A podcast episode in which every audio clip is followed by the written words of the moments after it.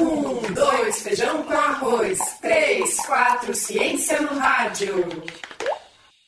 Bom dia, eu sou Ana Paula Zagueto e estamos aqui no Museu Exploratório de Ciência da Unicamp para mais uma entrevista ao vivo do projeto 12 Feijão com Arroz 34 Ciência no Prato, na Semana Nacional de Ciência e Tecnologia, que tem como tema Ciência Alimentando o Brasil. Esse projeto é resultado de uma parceria entre o programa de web rádio e podcast Oxigênio um produto do Laboratório de Estudos Avançados em Jornalismo, o LabJOR, o NEPA, que é o Núcleo de Estudos e Pesquisas em Alimentação da Unicamp, e da, Web, e da Web Rádio Unicamp, e tem o apoio do Ministério da Ciência, Tecnolo Tecnologia, Inovações e Comunicações.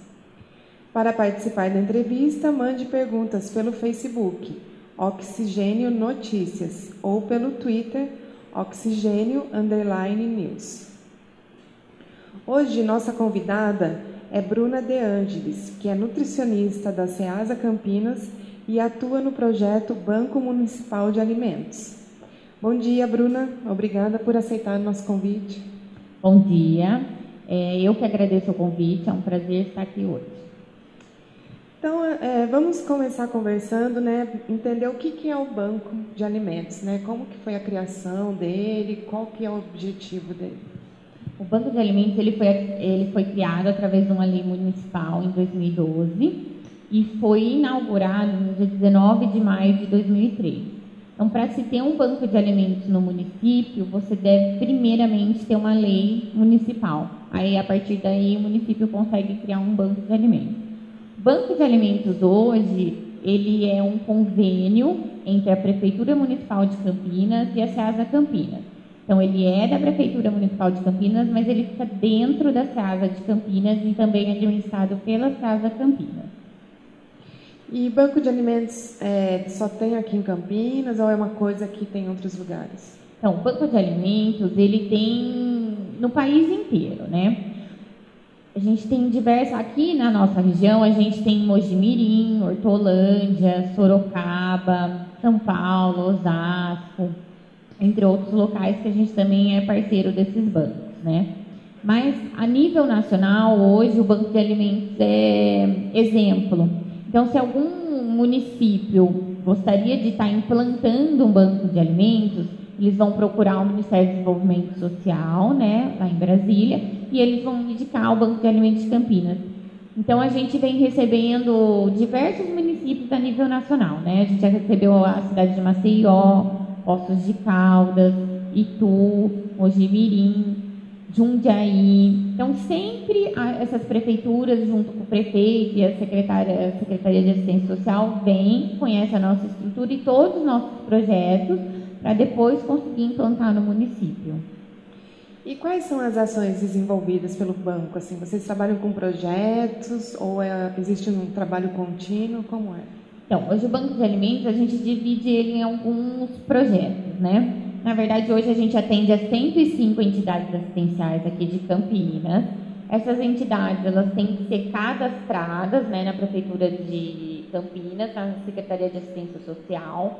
Então, é qualquer entidade que pode receber? Infelizmente, não. Né? Tem alguns critérios de, de seleção para isso. Né? E aí, é, a gente atende essas entidades. Essas entidades elas vão desde contraturno escolar, lares de idosos, casas de adoção de crianças, casas de dependentes químicos, casas de portadores de AIDS e pessoas com tratamentos de câncer. Como que a gente vai fazer aí? Nossos projetos, a gente tem parceria com três faculdades, dentre elas a Unicamp também, né, que a gente recebe estagiários de nutrição. Algumas instituições têm a capacidade de ter uma nutricionista lá, mas outras não. E essas que não têm, a gente aloca esses estagiários para desenvolver projetos sobre a minha supervisão e a supervisora da, da faculdade. Né? Além disso, a gente também faz alguns eventos, né? então a gente tem parcerias com alguns locais, principalmente a Unicamp, onde faz alguns eventos dentro da faculdade, já arrecada alimentos para a gente. Temos parcerias com multinacionais também. que para essas multinacionais, o governo federal ele dá isenção de alguns impostos, ICMS, IPI, e é vantajoso aí para a empresa ajudar um banco de alimentos. Né? Então a gente recebe também essas doações. E daí essas, essa ajuda é em forma de doações de alimentos? Sempre em ajuda em forma de doação de alimentos. Então, por exemplo, o banco de alimentos ele vai receber doação de um suco, um suco de caixinha, por exemplo. Aí vai tu, é, a empresa manda entregar, o banco de alimentos tem que retirar. Geralmente são quantidades grandes, o volume é grande e o prazo de validade é muito próximo do vencimento. Então, por exemplo, às vezes a empresa entrega hoje, dia 22 de outubro, para vencer dia 30 de outubro. Então, e são empresas que produzem esses alimentos? Exato, ah, são entendi. empresas que produzem esses alimentos. Então a gente tem que, aí chegando lá no banco de alimentos, a gente tem que ver se realmente está dentro do prazo da validade, né? Olhar um por um. Aí a gente vai contar e vai dividir de acordo com o número de atendidos dessas entidades. E ver se a entidade faz de 5 a 6 refeições diárias, se ela tem subsídio de alguma outra secretaria ou outros parceiros, então a quantidade tem que ser menor ou tem que ser maior, então a gente tem que avaliar tudo e ver se também é o perfil da instituição o consumo daquele tipo de suco.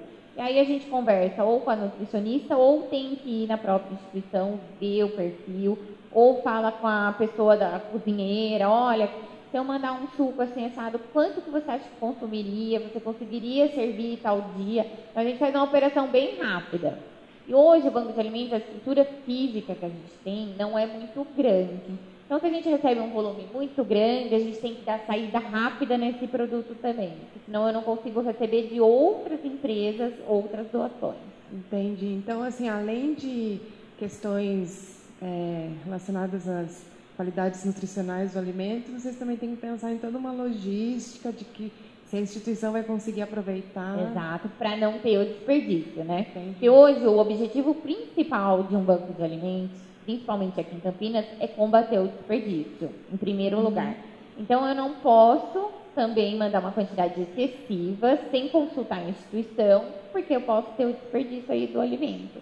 Então a gente tenta capacitar e orientar o pessoal das instituições a não ter esse desperdício, né? Além disso, a gente também tem uma parceria com a Conab, né, que é do governo do estado de São Paulo, que compra de pequenos agricultores familiares, hortifruti granjeiro, né? Então eles recebem um recurso do governo federal uhum. para fazer a compra desses produtos de hortifruti granjeiro desses pequenos agricultores. E aí, a partir do momento que eles fazem essa compra, eles doam a bancos de alimentos, que é o nosso caso aqui em Campinas. Então, hoje, a gente trabalhava com quatro projetos né, de cooperativas. Isso ajudou muito a expandir né, o banco de alimentos também.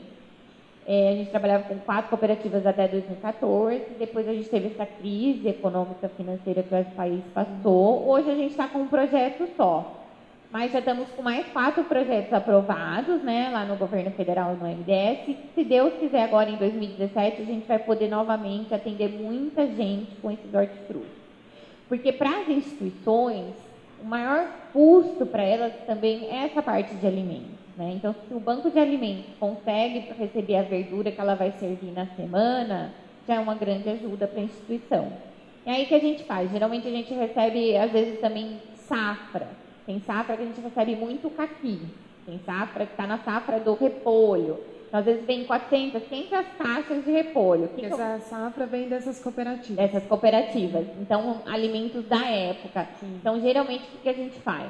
A gente faz informativos, explicando o que é o caqui, que tipos de receita que daria para fazer com esse caqui, que daria para congelar essa polpa, vamos fazer uma geleia, vamos fazer um suco, vamos fazer um bolo. Então, a EG orienta essas cozinheiras das instituições como usar esse produto para não ter o desperdício. Também aí, vamos supor, vou mandar uma caixa de 20 quilos para uma instituição que tem 20 crianças para adoção. Uhum. Ela tem que ter né, umas cartas na manga, um plano B, para ela poder usar esse produto.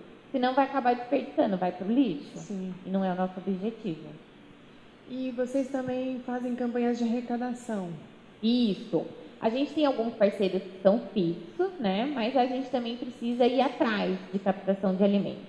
Então, por exemplo, agora eu gostaria de convidar todos que estão nos ouvindo, né? No dia 5 de novembro acontece um evento a nível nacional que chama o Dia Nacional da Coleta. O Banco de Alimentos, ele é parceiro, né, da Companhia das Obras que promove esse evento e a gente trabalha em, vai trabalhar em vários supermercados aqui de Campinas, sendo eles o Carrefour Guatemi, Carrefour Dom Pedro, Dalbem Mações São Antônio, Dalbem Taquaral, Dalbem Barão Geraldo e Supermercado Revolução, onde a gente capta voluntários, né? a gente precisa para esse dia 250 voluntários. Quem quiser ser voluntário, por favor, depois a gente vai passar nosso contato também para nos ajudar nessas campanhas trabalha em turnos. Então, o, turno, o primeiro turno é das nove ao meio-dia, depois da meio-dia às três e das três às seis. E a gente fica na porta do supermercado panfletando, né? No panfleto está escrito os alimentos determinados que a gente precisa que seja doado. Aí a pessoa faz a compra e na hora que ela sai, ela pode doar esse alimento. O ano passado, a nossa campanha arrecadou 8 mil quilos, 8 toneladas de alimentos. A gente conseguiu atender a 105 entidades durante um mês, então foram muitos alimentos. E como são alimentos específicos, a gente tenta priorizar, por exemplo, o óleo, que a gente raramente recebe de doação, leite, é, molho de tomate, porque geralmente as pessoas dão mais o quê, né? É, ó, é, açúcar, sal, feijão, arroz. O feijão agora a gente está com pouquíssima doação também pelo aumento do preço, né?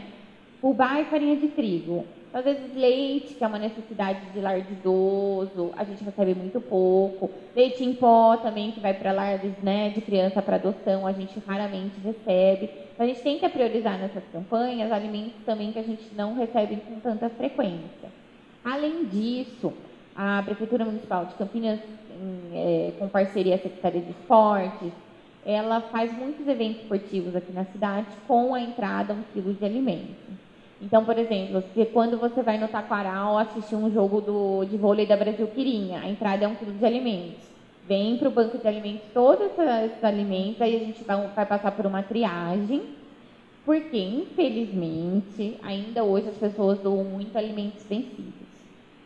Então, se a gente arrecadou mil quilos de alimento num jogo, muitas vezes a gente descarta de 150 a 200 quilos de alimentos que estão vencidos.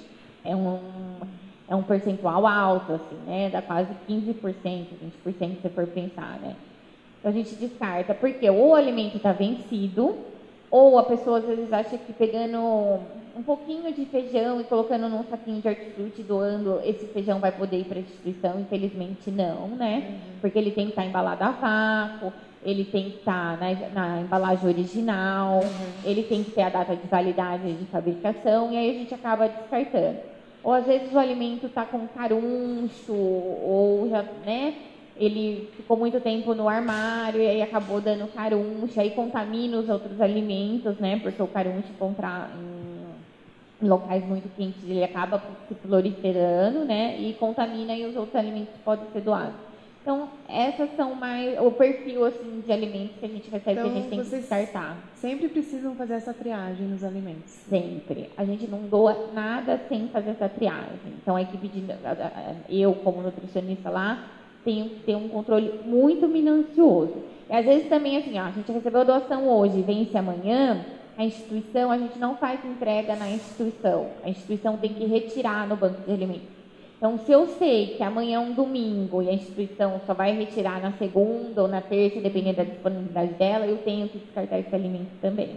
Ou ver algum local que tenha o consumo imediato.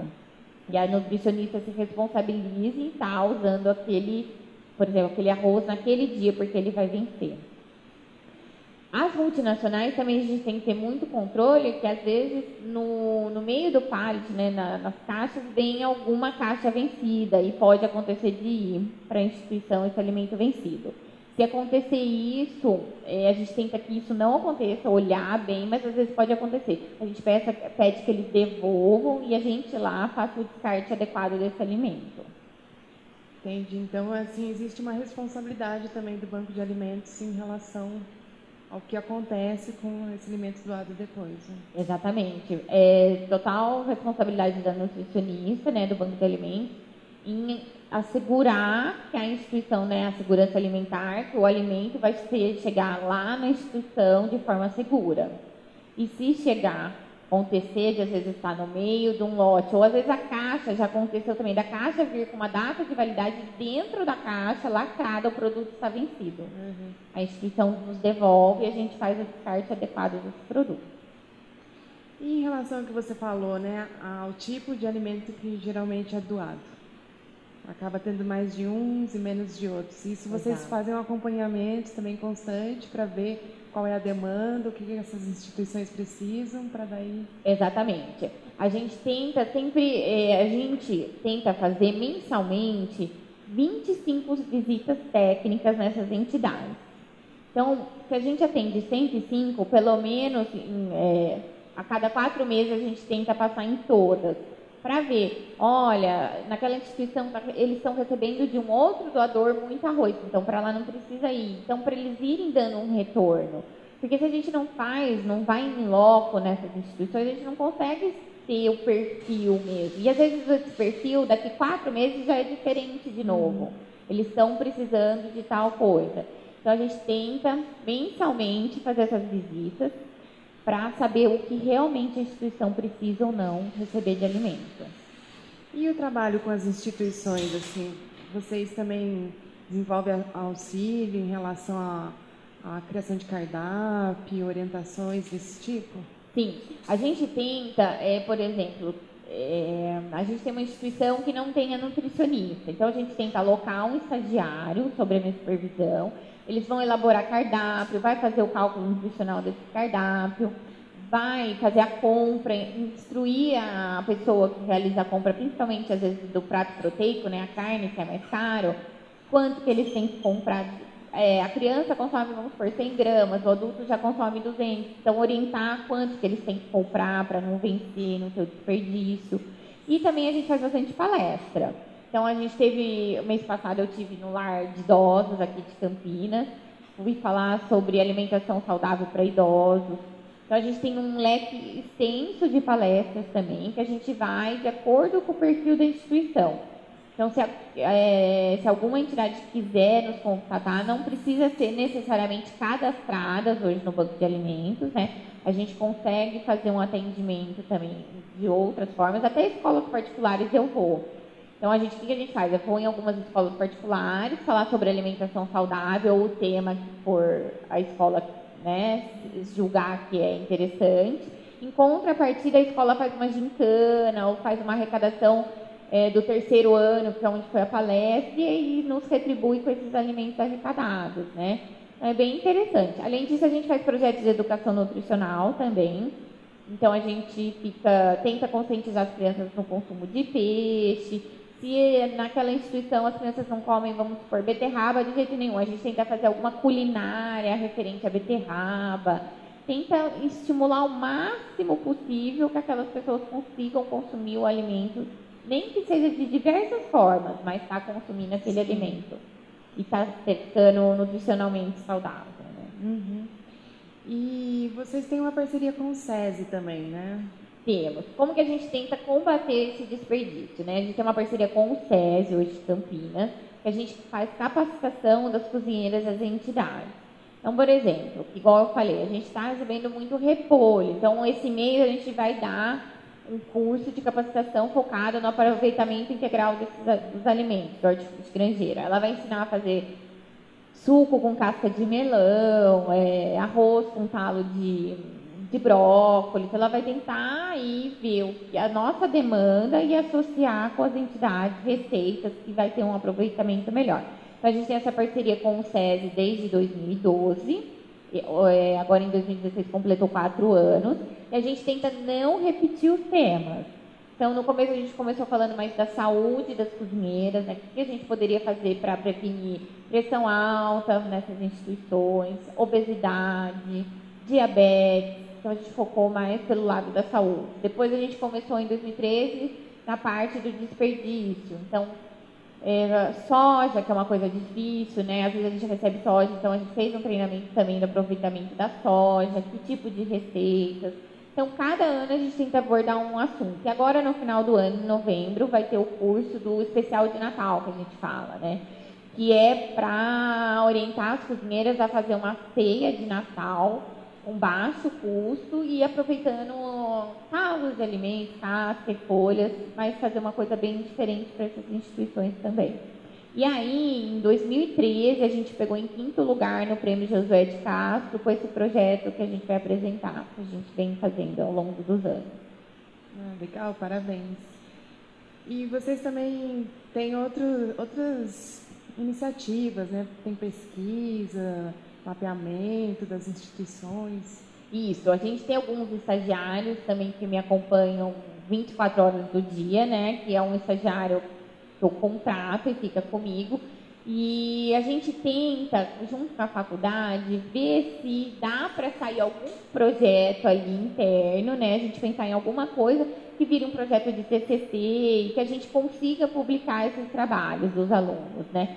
Então, esse ano vai sair um trabalho muito interessante que a gente fez, um mapeamento das entidades que a gente atende, né? tentou pelo menos mapear 90% dessas instituições e vai ser um trabalho de TCC agora de uma aluna que ficou com a gente. Ela já foi convocada para dois congressos, já vai apresentar a nível internacional. Eu acredito que esse trabalho dela não posso ainda falar, é, ainda porque ela não apresentou, mas vai gerar bons frutos e reconhecimento do Banco de Alimentos de Campinas.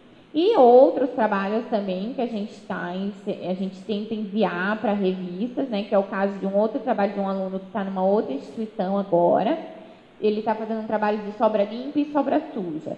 Sobra limpa é aquela que sobra dentro da panela, né? E aí é o desperdício. E sobra suja também é aquela sobra que está no prato que a pessoa não comeu e vai para o lixo, né? Então a sobra limpa é aquela que ainda dá para ser aproveitada e a sobra suja precisa ser descartada. Exato.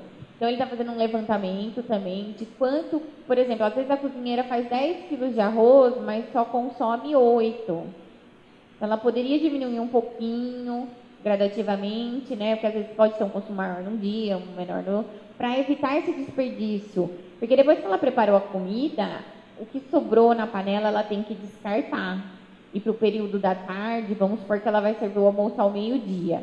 Depois ela vai servir o jantar às 6 horas da tarde, ela não pode aproveitar ah, esse então alimento. não pode aproveitar o que sobra. Não, não tem que ser descartado. Então a gente segue rigorosamente as normas da vigilância sanitária aqui do município. Isso é uma regra da vigilância. Exato.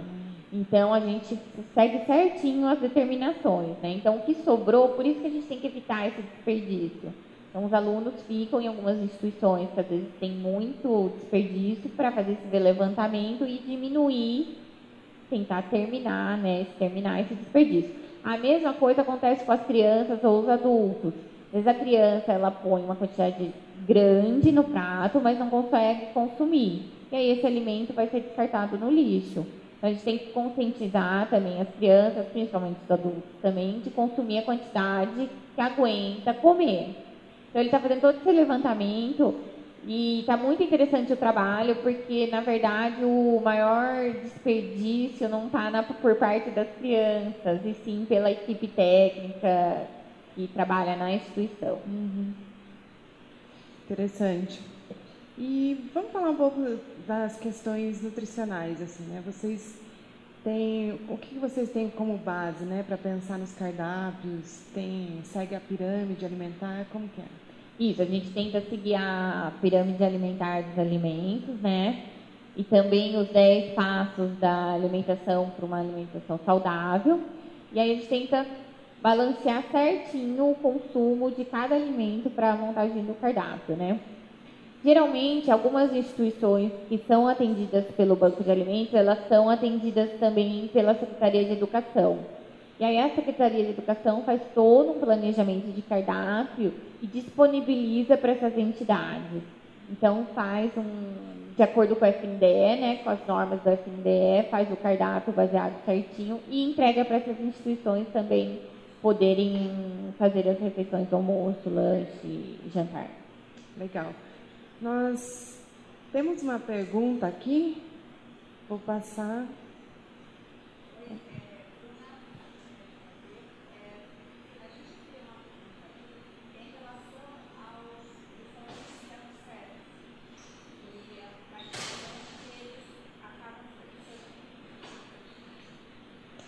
Acho que nós tivemos um Oi. probleminha aqui com som. A Simone vai refazer a pergunta. Tá. Bom dia, Bruna e Ana Paula. A gente tem uma pergunta aqui que, gente, que, que chegou pelo Facebook, que é pelo Twitter, desculpa, e que é em relação aos restaurantes self-service, que eles parecem que tem muito desperdício da comida, do alimento todos os dias.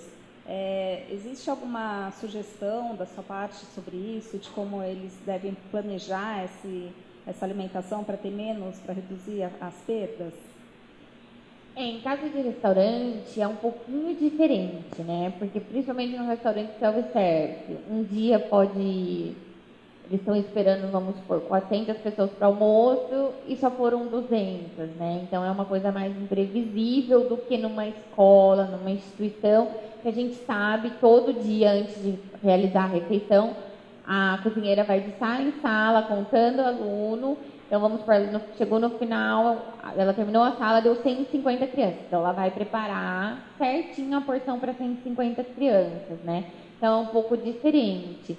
Tem até um projeto de lei aqui em Campinas para o banco de alimentos é, pegar sobra de restaurantes self-service, sobra limpa, né, e servir para outras pessoas. Então esse projeto ele ainda está no papel, a gente está tentando colocar em prática, porque de acordo com as normas da vigilância sanitária, a gente tem que obedecer alguns critérios. Tem que ter controle de temperatura, carro refrigerado, uma pessoa é uma nutricionista responsável para receber esse alimento lá na, onde for servir, né, em alguma instituição, que esse alimento seja totalmente consumido naquele momento. Então, tem alguns, é, vamos dizer ainda, alguns entraves que a gente está tentando vencer para que isso não ocorra. E o banco de alimentos aí vai ser o precursor desse projeto. Então, tem esse projeto já, né, para a gente pegar essas sobras limpas de restaurante self-service mas ainda ele precisa de um amadurecimento melhor, porque às vezes a pessoa pode comer passar mal, né? E a responsabilidade toda é do banco de alimentos. Então a gente tem que amadurecer melhor para poder colocar isso em prática, mas a gente acredita que logo a gente consiga. E vocês têm uma ideia, assim, se essa sobra dos restaurantes é algo muito grande? Geralmente, o restaurante ele é obrigado a ter um responsável técnico, né, uma nutricionista. A gente, quando o Banco de Alimentos teve que visitar alguns restaurantes para conhecer para esse projeto em prática, eu achava que era maior. Não é uhum. é tão grande assim quanto uhum. parece. Mas daria para alimentar, talvez, dependendo do restaurante, umas 50 pessoas, Sim. 20 pessoas. Não é tão grande quanto parece. E agora eu só é, queria voltar um pouquinho lá, que ah, você começou falando um pouco sobre a pirâmide alimentar. Queria que você falasse assim, o que é essa pirâmide, né? No que ela se baseia? A pirâmide alimentar ela vai se basear nos grupos é, de alimentos. É, como que a gente fala? É, os energéticos, né, que seriam os carboidratos, o grupo das proteínas, que é o grupo dos construtores, né, alimentos construtores, que seriam as proteínas, as fibras, que aí entra a parte de verduras, legumes e frutas, a parte dos óleos, né, que também entra aí a parte de manteiga, margarina, óleo, vegetal. Então, conforme ela vai é, afunilando, né, a gente tem que consumir menos. Conforme maior a base, a, gente, a quantidade de consumo deve ser maior desses alimentos. E tudo que a gente tenta fazer, né, para uma alimentação saudável, a gente tenta focar na pirâmide dos alimentos. Além disso, a gente tem outros projetos também que a gente desenvolve, como o prato saudável. Então, como montar um prato saudável, qual a quantidade de arroz, feijão, verduras e legumes que a gente deve colocar. Então, a gente desenvolveu um projeto disso, né, na forma de banner. Também faz palestras nas escolas, na parte prática com as crianças, né? E também tem palestras sobre isso. Além disso, a gente tem outros projetos como os 10 passos da alimentação saudável para as diversas fases da vida, desde criança até o idoso. É, a parte de índice glicêmico também dos alimentos, né, a quantidade de açúcar dos alimentos, quanto que a gente pode e não pode consumir. Isso é, são orientações que vocês fazem, cursos? Exato, tudo orientação que são desenvolvidos são projetos que a gente vai vendo, a gente vai fazendo as visitas, vai vendo o perfil da instituição e vai, ah, eu acho que agora tá legal fazer um projeto dessa parte. Então a gente vai desenvolvendo com os estagiários, né, conforme a necessidade que a gente vai vendo na instituição. Além disso, a gente tem diversos projetos. A gente também fala também sobre hum, óleos também, qual é a gordura boa, ruim. Então, cada, cada mês, cada semestre, a gente tem pelo menos um projeto desenvolvido e ter um material físico para apresentar depois também. Sim. Então, vocês trabalham né, com os hortifrutis e com ele, alimentos industrializados também. Existe alguma restrição assim em relação a alimentos industrializados? Vocês seguem algum critério? Como é? Para o banco de alimentos, não, né? Isso é mais focado na parte da alimentação escolar aqui do município, né? Então, se a criança na instituição tem intolerância à lactose, ou ela tem diabetes, ou tem colesterol alto, a gente vai nessa instituição que chama a gente, olha, chegou uma criança com um problema, assim, assim, assado, a gente vai lá tenta entender o problema e orientar o cozinheiro, a instituição, como deve se fazer, né? Mas a gente não tem um foco específico nessa área. A gente tem até uma criança de uns abrigos que ela chegou desnutrida, com deficiência de ferro, baixo peso, entre outras coisas, que aí a gente acompanha ela, já vai fazer três anos que ela está nessa instituição, e a gente vai acompanhando, faz avaliação nutricional. Outra coisa que a gente faz e a gente fez também é o um mapeamento do, do estado nutricional das crianças aqui das entidades atendidas. Então, a gente ficou dois anos em parceria com as estagiárias uhum. da Unicamp, fazendo, pesando e medindo e fazendo o IMC dessas crianças, para no final fazer um comparativo do estado nutricional que elas se encontram. Então, a gente fez, o resultado até que foi um resultado muito bom, a gente não tinha tantas crianças com obesidade grave, né, no estágio tão avançado, tinham mais sobrepeso. E aí a gente está trabalhando bem para diminuir esse sobrepeso e deixar essa criança eutrófica. Eutrófica seria? Com peso normal. Com peso normal. Bom, eu gostaria de fazer uma pausa um, um, por um momento para lembrar das nossas próximas entrevistas, né? Hoje, às 16 horas, teremos entrevista com Jorge Berens e Cíntia Betim, da Faculdade de Engenharia de Alimentos da Unicamp, que irão falar sobre perfil de consumo de alimentos no Brasil e composição nutricional.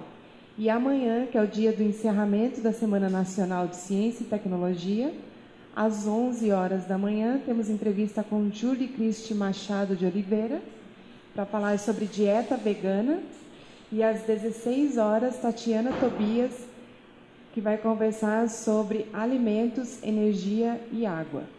As entrevistas são realizadas no Museu Exploratório de Ciências da Unicamp e transmitidas ao vivo pela página da Web Rádio da Unicamp.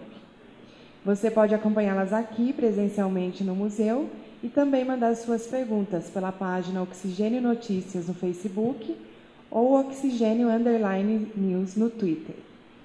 E agora gostaria de abrir aqui espaço para mais uma pergunta. Pode fazer. Bruna, nós recebemos uma pergunta do Eric Nardini, ele enviou pelo Facebook. Bom dia, Bruna e Ana, parabéns pela entrevista, está muito bom. Em casa, existe alguma forma segura ou pelo menos recomendada para o armazenamento de sobras limpas, preservando suas características e garantindo que o alimento não prejudicará a nossa saúde? Você pode falar um pouco sobre isso?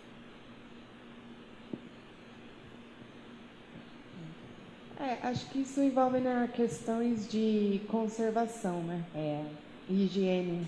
Exatamente. Na verdade, né, é, quando a gente, tá, a gente fala de consumo para outras pessoas, a gente tem que ter diversos cuidados, né?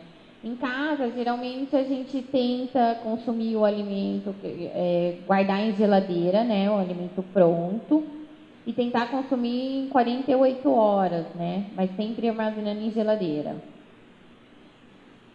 Ah, é o que mais a gente recomenda, mas agora quando a gente lida com pessoas, restaurantes, crianças, que a gente está pondo em risco a vida de outras pessoas, a gente tem que ter um cuidado extremamente mais rigoroso, né? Em casa, o, o que eu recomendo é não é, consumir mais que 48 horas desse alimento preparado. Sempre mantém geladeira. Sempre refrigerado. E como é assim? Comeu, espera esfriar antes de pôr na geladeira? Tem que esperar esfriar e depois esfriar. guardar. Sim. Exato. Agora, como a gente está é, tá vindo aí, né, um calorzão bem intenso, deixar dar, ficar morno, na hora que uhum. já estiver morno, guardar para não estragar, por causa que a gente está com muito. O calor está muito intenso, né? É, imagina assim que isso tem que ser uma, algo muito rígido, né? Quando se trata assim da alimentação de outras pessoas, porque são diversos distúrbios, né? Que é um alimento estragado pode pode provocar, né? Exatamente. Nas escolas, nas entidades, a gente tem que tirar amostra de todo o alimento que é preparado e guardar armazenado, refrigerado ou congelado, dependendo do tipo de alimento, por 72 horas.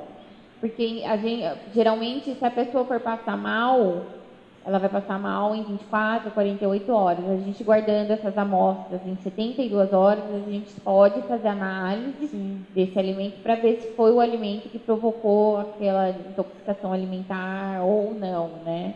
Se era proveniente.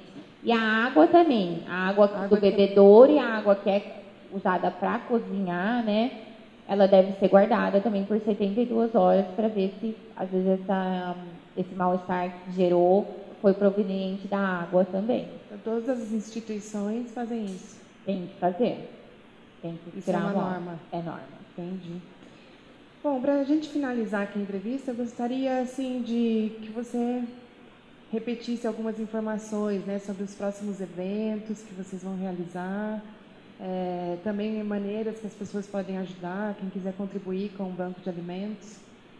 Então, qualquer pessoa pode hoje ser um doador para o banco de alimentos, né? Pode ser tanto pessoa física, pode chegar lá, ah, gostaria de doar alguma cesta básica, alguns alimentos, é só entrar em contato conosco que a gente vai retirar no local ou até mesmo a empresa, se tiver interesse de ser um, passar a ser um doador, né? Entrar em contato com a gente para a gente ir na empresa, apresentar nosso projeto, como é o nosso trabalho, né? Porque eu acho que, em primeiro lugar, que eu falo que o ponto forte do Banco de Alimentos é a credibilidade, né? Então, quando a gente tem transparência e amor pelo que a gente faz, outras parcerias sempre vão aparecendo, né? Tudo que a gente recebe, a gente tem que prestar conta para o Ministério do Desenvolvimento Nacional, é, Social.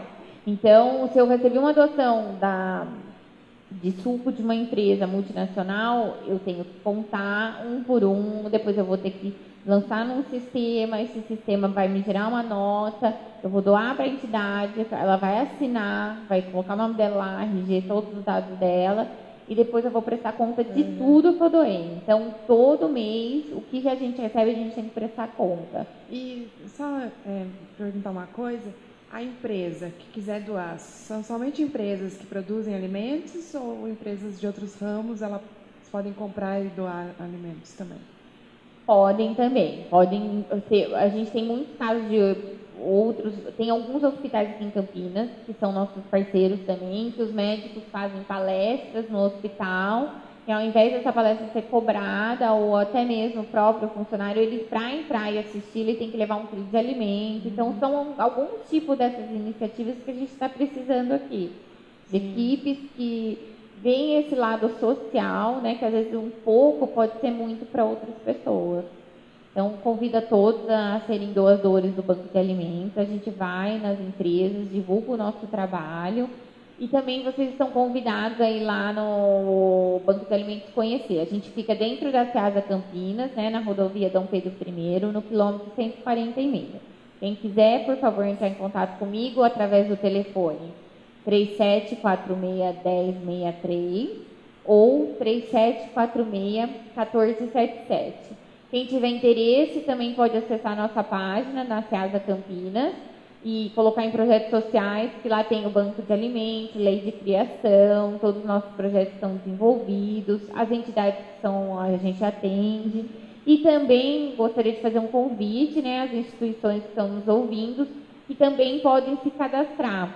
É, o cadastramento vai ser a partir de janeiro do ano que vem. Tem alguns pré-requisitos, mas pode estar entrando em contato conosco, deixando os dados lá também, que a gente encaminha para a prefeitura para ver se consegue ser inserido ou não no nosso programa. Semana Nacional de Ciência e Tecnologia. A Ciência Alimentando o Brasil. Realização Labjor, NEPA e Web Rádio Unicamp. Apoio. Um, dois, feijão com arroz. Três, quatro, ciência no rádio.